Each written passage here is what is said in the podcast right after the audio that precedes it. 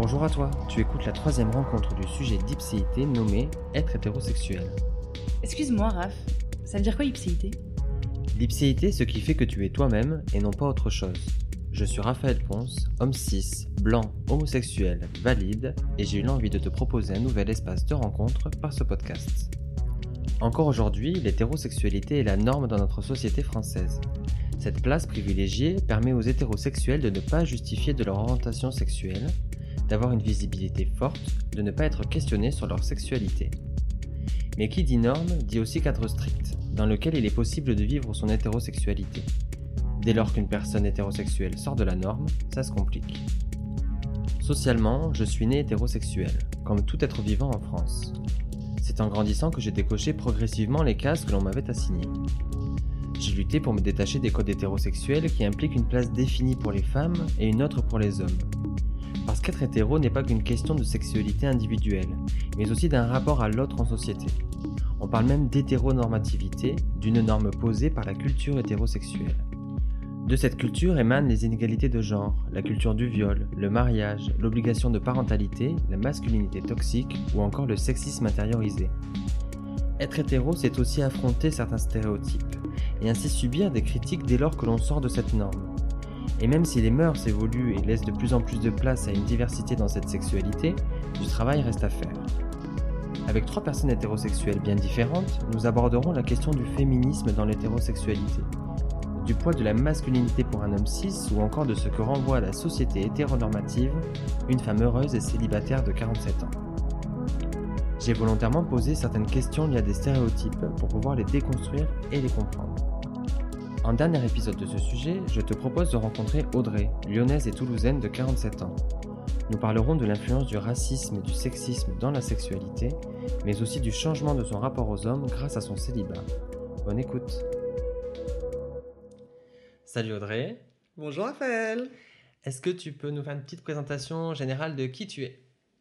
Alors qui je suis? Alors je suis euh, bah, Audrey, comme voilà tu l'entends, femme de 47 ans, divorcée, maman de quatre enfants, mamie de deux petits enfants, anciennement travailleuse sociale euh, et là nouvellement conseillère en insertion professionnelle. Donc euh, voilà un peu qui je suis. Si je te reçois aujourd'hui, c'est dans le cadre du sujet être hétérosexuel. Mhm. Commençant par l'enfance euh, et adolescence, est-ce que l'hétérosexualité, tu la perçois comme telle dans ton Mhm. enfance ou est-ce que c'est fluide et euh, l'attirance pour les hommes, elle se fait euh, de manière tout à fait logique? C'est intéressant que tu me poses cette question parce que c'est vrai que petite, j'étais, j'étais un peu, on va dire, tourmentée. Pourquoi tourmentée? Parce que je devais avoir à peu près une dizaine d'années. Et euh, effectivement, euh, colonie de vacances, donc premier amour, euh, un garçon, Eddie d'ailleurs, je m'en souviens. Et pour moi, c'était, ça, allait de soi que ben, qu'une fille aime un garçon, que voilà, c'est la norme. En plus, voilà, issue d'une famille chrétienne où la norme est que voilà, c'est le couple, le père, la mère, les enfants, et que ça, c'est quelque chose qui était entre guillemets ancré. Mais euh, arrivé justement à l'adolescence, donc euh, année collège, je suis allée en internat. Et là, j'ai euh, été attirée par une fille. Je me suis posé beaucoup de questions parce que à la base, euh, pour moi, ça ne se pouvait pas puisque logiquement, c'était l'homme et la femme. Point barre. Et on le dit bien dans la Bible, hein, de toute façon, l'homme quittera ses parents et voilà, on retrouvera sa femme et ne feront plus qu'un. Ça m'a beaucoup euh, perturbée pendant mon adolescence. C'est pour ça que peut-être euh, arrivé à un âge euh, 16, 17 ans, j'étais, je me sentais euh, entre guillemets différente parce que j'aimais j'aimais les garçons, ça c'est sûr, j'avais une attirance vraiment pour les garçons, mais j'avais cette attirance qui était en moi pour les filles. Et pendant des années, bah, j'ai combattu ça en voilà, en rencontrant des hommes, en multipliant les relations. Pour moi, c'était quelque chose qu'il fallait un peu du coup euh, normatiser. Ouais. Et euh, pour moi, en fait, euh, l'hétérosexualité, c'est c'est un mot bateau. C'est un mot bateau. Je suis hétérosexuelle, bien sûr, mais je suis hétérosexuelle en ayant des attirances pour les femmes, mais que je ne concrétise pas. Oui. Parce que j'ai pas ce besoin-là, je ne ressens pas le besoin. Pour te dire, Euh, moi, étant issu d'une famille, euh, comme je t'ai dit, euh, catholique, ayant aussi des enfants, à un moment donné, pour moi, il était inimaginable que, que je puisse à un moment donné passer à autre chose. Comment tu perçois que c'est inimaginable? Du part, de, de part peut-être les préjugés, les remarques dont j'aurais pu faire l'objet. J'essaie de casser ça, en fait. Voilà, cette mmh. représentation de l'hétérosexualité. J'essaie de la casser. Parce que euh, on m'a pas, si tu veux, euh, voilà, on m'a dit tu es une femme, tu dois te marier avec un homme, avoir des gosses, et ça s'arrête là. Mmh. Voilà. Je me suis, enfin, j'ai créé mon hétérosexualité. On va dire ça comme ça. Donc en créant cette hétérosexualité, euh, tu disais que tu as eu plusieurs histoires avec plusieurs hommes, tu en arrives à te marier avec un homme aussi. Mmh. C'est un mariage qui arrive jeune. Tout à fait qui aboutit sur un divorce. Oui. et donc tu te retrouves célibataire, hétérosexuel, à quel âge? Euh, J'avais 30... 32, 33 ans à peu près. Comment, à 33 ans, en tant que femme hétérosexuelle et célibataire, mhm. ça se vit pour toi? Ben, je, Ça se vit bien. ça se vit très bien même. Parce que si tu veux, je suis sortie de ce carcan euh, où j'étais dans un couple effectivement hétérosexuel, mais où l'homme avait plus euh, un ascendant, où l'homme, du coup, lui, pouvait se permettre, entre guillemets, euh, d'avoir un plaisir qui n'était pas forcément égal étant femme. Il y avait de grosses inégalités dans ton couple. Tout à fait, tout à fait. Et c'est après ce divorce que j'ai vraiment, je me suis, on va dire, découverte et épanouie, épanouie sexuellement et en tant qu'hétérosexuelle, oui. Est-ce que tu es confrontée à des préjugés sur ton divorce? Sur le fait d'être euh, célibataire euh, à 30, mm-hmm. 35 ans euh? alors, moi, je te dirais, dans cette société-là, enfin, la société, on vit en France, hein, nous sommes en France, donc, société par excellence judéo-chrétienne, où effectivement, comme tu dis, la norme, c'est de se marier, on n'envisage pas à un moment donné pour se séparer, mais il y a une évolution, il y a une évolution des mentalités qui fait qu'aujourd'hui, euh, être une femme euh, divorcée n'est plus un. Comment dire C'est plus vécu comme. Euh, ou vu comme une marge de la société. Mais, à contrario, dans, dans ma culture d'origine, enfin, je, je suis originaire d'Afrique, d'Afrique noire, c'est très mal perçu. Mmh. C'est très mal perçu. J'ai été vraiment ouais, l'objet de, de, pas mal de médisances, pas mal de, de préjugés, de rancœur aussi euh, de la part de, mes parents, qui n'ont pas accepté que je puisse à un moment donné mettre un terme à, mon mariage. Euh, parce que pour eux, il était, pour eux, il était inconcevable de pouvoir hein, divorcer, alors que eux-mêmes sont divorcés. c'est incroyable. c'est incroyable. Mais euh, comme on dit, on espère toujours que nos enfants ne reproduisent pas notre schéma. C'est vrai que ma force, en fait, c'est de faire fi de tout ce que les gens peuvent dire. Donc j'ai vécu mon divorce avec beaucoup, euh, comment dire, de, sérénité. Et comme on dit, j'ai, j'ai peut-être pas réussi mon, mon mariage, mais j'ai réussi mon divorce en tout cas. Et sincèrement, ça m'a ouvert euh, beaucoup, beaucoup de perspectives. Et donc aujourd'hui, je connais pas ton statut euh, matrimonial. Toujours célibataire, célibataire et ouais, bien, bien dans les baskets. Même si je t'avoue que j'aspire à maintenant un peu plus de stabilité, euh, on va dire, relationnelle. Mhm. C'est vrai. Là, je pense que j'ai vécu des belles années. Et euh, j'arrive à un âge où euh, c'est c'est un peu peut-être cliché ce que je vais dire, mais bah, les enfants grandissent. Hein, les enfants grandissent. La dernière a 17 ans. Prendra peut-être bientôt son envol pour la fac ou autre. Ou, voilà. Comme je dis, c'est cliché ce que je veux dire, mais j'ai peut-être l'appréhension de me retrouver seule aussi. Parce que euh, tu parles, tu parles de solitude, évidemment, euh, quand on a 20, 30, euh, il y a un autre rapport à notre entourage. Je mm. parle en tout cas de, de mon regard et de, de, de ce que j'en imagine. Je ne mm. sais pas aussi comment ça se passe possiblement dans la communauté dans laquelle tu es, es, très investi aussi. Mm-hmm. Est-ce que finalement, mm. aussi à 47 ans, c'est le lien social autre que le mm-hmm. couple, mm-hmm. il est moins présent? Ben Justement, moi, je dirais non. Pourquoi? Parce que je, je, justement, je multiplie ces relations. Comment dire euh, extra-conjugales. Euh, ces relations, justement, euh, ah amicales, pour euh, éviter cette, cette solitude. C'est vrai, c'est vrai, tout à fait.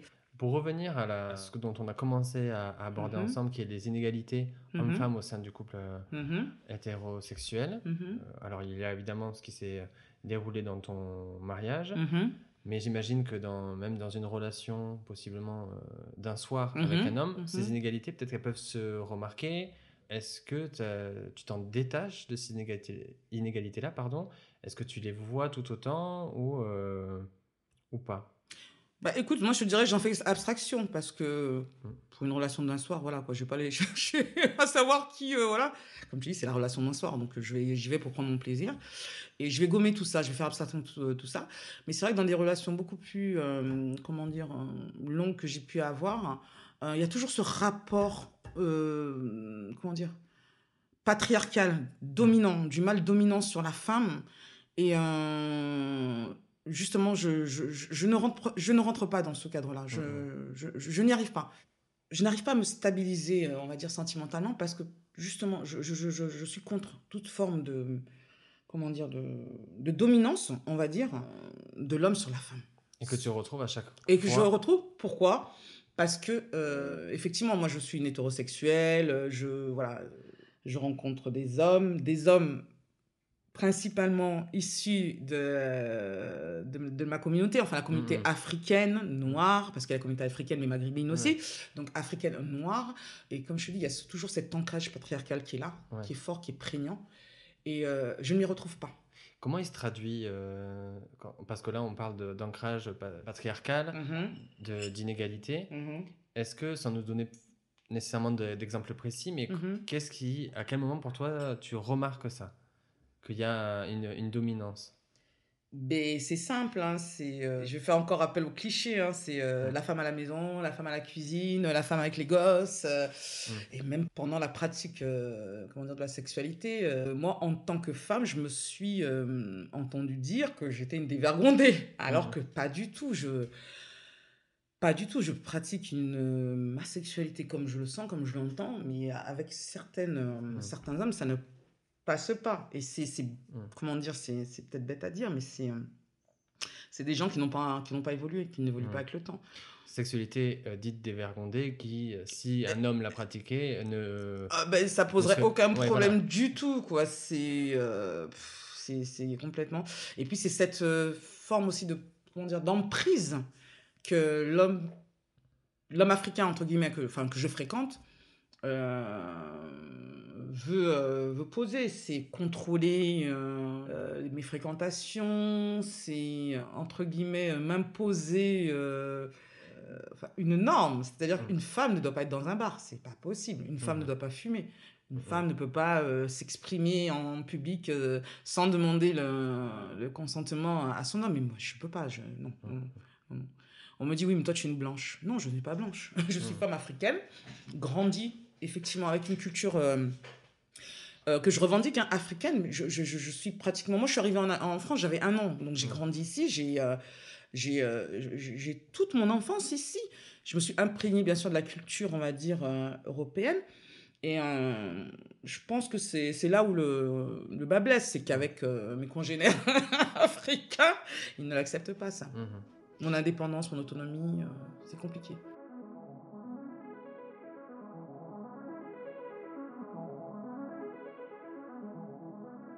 Pour faire le lien avec euh, l'épisode que j'avais enregistré avec Maureen qui parlait aussi de fétichisation ou de rapport des, mhm. des hommes blancs, ou en tout cas d'une partie des hommes blancs aux personnes euh, mhm. euh, de couleur de peau.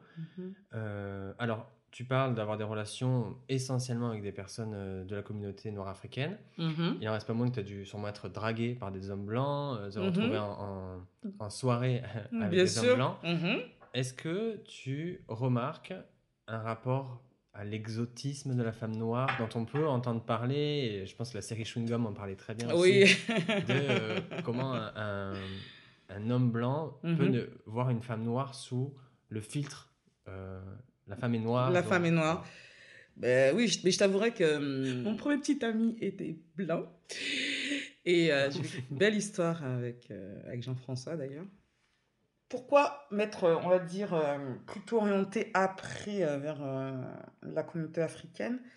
C'est peut-être parce que je ne m'y retrouvais pas, effectivement, je ne m'y retrouvais pas. J'ai avec Jean-François, on, avait, enfin, on a eu une histoire pendant 2-3 ans. Hein. Bon, j'avais, j'étais gamine, j'avais, j'avais 16 ans. Ce qui m'a beaucoup, beaucoup, beaucoup, en fait, je pense, réfréné, c'est. J'étais victime de racisme. De la mmh. part de, du coup des, pas du père, mais de la mère de Jean-François, c'était compliqué, c'était très compliqué. Je l'ai très mal vécu. Sincèrement, je l'ai très mal vécu. Et c'est là où je me suis dit, mais en fait, euh, pour éviter ça, euh, autant euh, voilà, rencontrer des personnes de, de, ma couleur, mmh, mmh, mmh. de ma communauté. Après, oui, j'ai, c'est vrai que je, je, je, je, me fais draguer par des, des, hommes blancs, des beaux hommes blancs, mais c'est toujours cette, voilà, c'est ce blocage-là que j'ai qui me fait que je n'ai pas au-delà. Et effectivement, déjà, un homme blanc qui aime les femmes noires, Mmh. Il le dit. Il te fait ressentir et très fort. Et c'est un peu dérangeant, effectivement. Parce que, comme tu dis, c'est euh, c'est nous sexualiser. La femme noire, elle est exotique. La femme noire, elle est chaude. Voilà, c'est ça. La représentation que l'homme blanc peut avoir de la femme noire. Après, euh, moi, je connais des couples mixtes où euh, il n'y a pas cette forme de, comment dire, de, fétichisation. Mmh. Où c'est fluide. C'est ça coule de source. C'est naturel. C'est mmh, naturel. Euh, j'ai mes cousines qui sont mariées avec euh, des, hommes blancs européens euh, et qui sont en couple depuis des années et ça se passe très bien. Et, on peut dire mes beaux cousins, je les connais depuis, depuis, depuis, depuis fort longtemps et je n'ai jamais perçu ça chez eux, justement. Parce que l'homme blanc qui va vraiment aimer la femme noire n'aura pas ce regard-là. Mmh, mmh il aura, euh, on va dire, plutôt une forme de, de respect vis-à-vis de cette culture, une forme de, de curiosité, de connaître euh, justement euh, la manière de, de, faire, la manière de, de cuisiner, de connaître nos coutumes. C'est intéressant parce que ce que tu nous dis, sauf erreur de ma part, c'est que finalement aujourd'hui, si en partie tu fréquentes essentiellement les hommes mmh de la communauté noire africaine, c'est pour te protéger d'un racisme que tu as, que as vécu. Que j'ai vécu, que je n'ai plus envie de, subir. Mmh, mmh, et que je ne veux pas subir, que ce soit dans le cadre de mes, de mes, de, mes relations, dans le cadre même de, des relations professionnelles. Après, on ne peut pas, on n'est pas à l'abri, hein, malheureusement. Voilà, il y a des comptes partout, et on ne peut pas être à l'abri de ça. Mais oui, je me suis. c'est pour me protéger. C'est intéressant euh, en cette période où euh, on cherche à fermer les espaces de non-mixité. C'est ça, tout à fait. Euh, ouais, ouais, ouais, et de voir que s'ils existent, c'est. C'est parce que justement, à un moment donné. Dans les espaces de mixité, c'est pas simple pour les personnes non, non, dites pas minoritaires. quoi. C'est pas simple du tout. Ça va faire aussi le parallèle, force et mmh. difficultés que tu as avec le lien avec l'hétérosexualité. Donc on parle de, de, de, racisme que tu as pu vivre dans mmh l'hétérosexualité ou du rapport homme-femme. Quelles sont les forces, en tout cas, que tu trouves dans l'hétérosexualité? Le, le, plus, en tout cas, pour toi? Bah écoute, pour moi, ça serait euh, vivre l'hétérosexualité, mais pas forcément dans un couple. Tu vois ce que je veux dire? Pour moi, le couple n'est pas le seul lieu de la sexualité. Donc, voilà. Je... Ma force serait de dire oui, bien sûr, hétérosexuel, mais quand j'en enfin, quand je veux, quand je veux, quand je peux aussi. quand je veux, quand je peux ça serait cette force-là. Et puis de se dire que de toute façon, aujourd'hui, on vit avec, dans une société où il y a toute forme de sexualité. Il y a la bisexualité, l'homosexualité. Il y a pas mal de. Et puis, j'aime. Enfin. J'aime pas associer, si tu veux, une personne à un genre de sexualité. Mm, mm, on vit mm. notre sexualité, tout simplement. Et moi, c'est vrai qu'ils me mettent dans une case hétérosexuelle. en fait, je, je, je, voilà, je, non, je, T'as du mal à l'intégrer pleinement. Voilà, je vis ma sexualité. Chacun vit sa sexualité comme il l'entend. Mm, mm, mm. Et euh, j'ai pas envie qu'on mette dans une case. Voilà. Parce que déjà, la société nous met dans des cases. Donc, à un moment donné, par rapport à ce qui nous est intime, ce qui nous est propre, ce dont justement on a quand même le... encore la maîtrise, j'ai pas envie qu'on mette dans une case. tu vois Donc, moi, les histoires de, oui, euh, de genre sexuel, non, je suis une personne qui vit sa sexualité. Tu disais qu'on vivait dans une société où aujourd'hui les, sexualités sont beaucoup plus euh, fluides, où on peut vivre plus librement. Euh, évidemment, aujourd'hui à 47 ans, tu as dû voir aussi une évolution de ce rapport aux autres sexualités. Tout à fait. Tu parlais aussi d'être euh, adolescente en te posant certaines questions mmh. et que ben, ça s'est réfréné dans une époque. Est-ce que aujourd'hui, tu penses que euh, tu as un autre rapport à l'hétérosexualité, mm-hmm. sans parler d'être intéressé hein, par les mm-hmm, femmes, mais tu t'autorises plus à, bah, justement à sortir de cette case-là parce Mhm. qu'on est en 2021 et que c'est plus fluide Aujourd'hui, on est de- en 2021. Euh, sincèrement, je...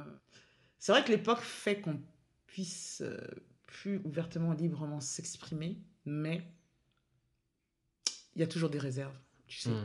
Face à certaines personnes. euh, tu, euh, certaines personnes de mon entourage, euh, que ce soit euh, entourage social ou même familial, n'arriveraient pas à comprendre que moi, Audrey, je puisse dire oui, j'aime les hommes, mais oui, je peux aimer une femme. Hmm, hmm. Mais pas forcément aimer la femme avec tout le, le- comment dire, l'attrait sexuel qu'il y a derrière. Aimer une femme parce que la femme, pour moi, est belle. La Mm. femme, euh, voilà, elle est, elle est magnifiée par, euh, euh, par son corps, parce qu'elle porte la vie, parce qu'il c'est- en fait, c'est cet amour-là que j'ai de la femme. Hmm. Mais certains le percevront euh, différemment en disant, ouais, t'es lesbienne. Hmm. Tu vois, c'est ces mentalités étriquées-là. Et c'est ce que je trouve, je trouve dommage. Et même, je te parle des gens de ma, ma communauté africaine, mais pas seulement. Hmm, hmm, hmm. Je sais qu'avec certains collègues, par exemple, de travail, euh, ils ne pourraient pas m'entendre dire ça, que oui, j'aime les hommes, mais j'ai aussi une, une, une- une passion pour la femme. Ça serait plutôt compliqué pour eux. Tu vois, c'est compliqué. Autant avec euh, des personnes euh, ouvertes d'esprit. euh, euh, de mon entourage, je pense à, à Josvan, qui est quelqu'un de très ouvert, avec qui tu peux discuter de tout. Et pourtant, elle aussi, elle est euh, issue d'une communauté euh, africaine. Et autant avec des personnes, c'est compliqué, Raphaël. C'est compliqué aujourd'hui de. Je trouve que même si en 2021, effectivement, il y a une évolution. Moi, j'ai vu, euh, on ne peut pas dire la libération des mœurs, parce que c'est totalement, euh, comment dire, euh, tronqué.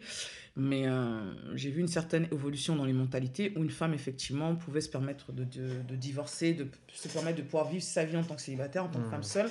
J'ai vu aussi, entre guillemets, l'évolution par rapport à, aux mentalités, mais je trouve qu'en fait, euh, on n'a pas assez évolué encore.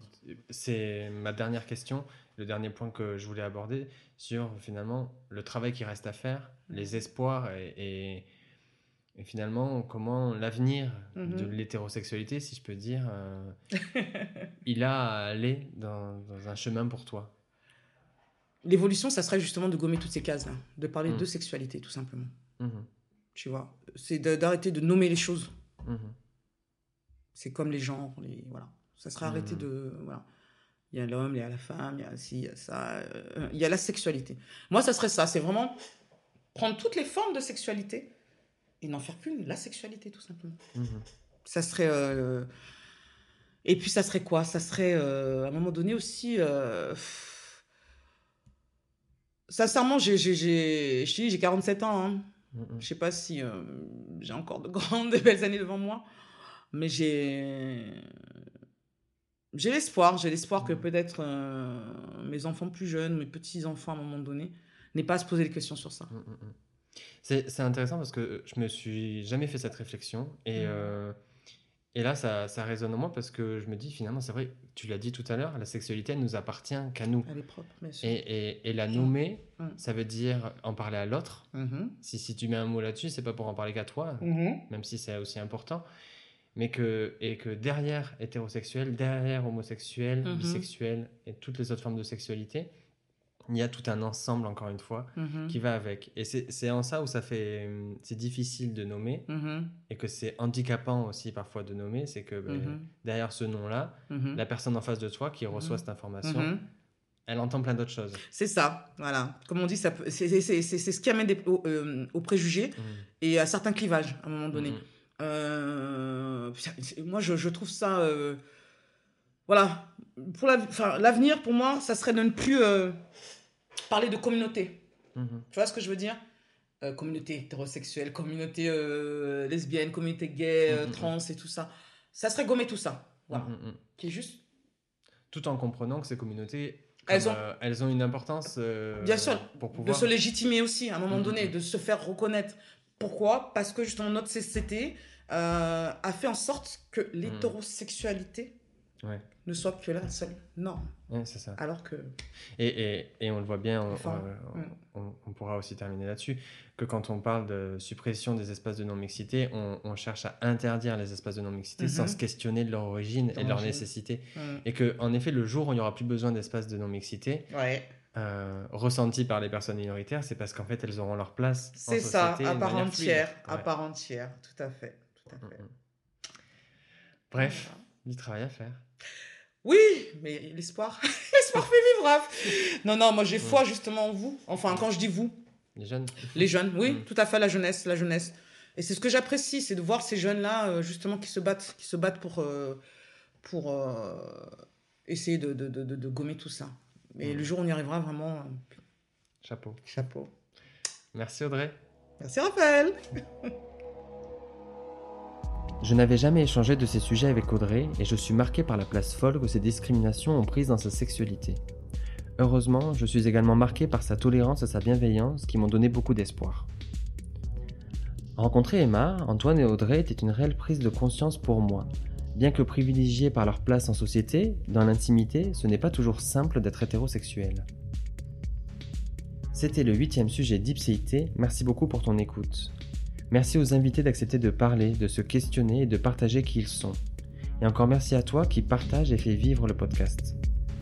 Le prochain sujet prévu au mois de mai sera Être père.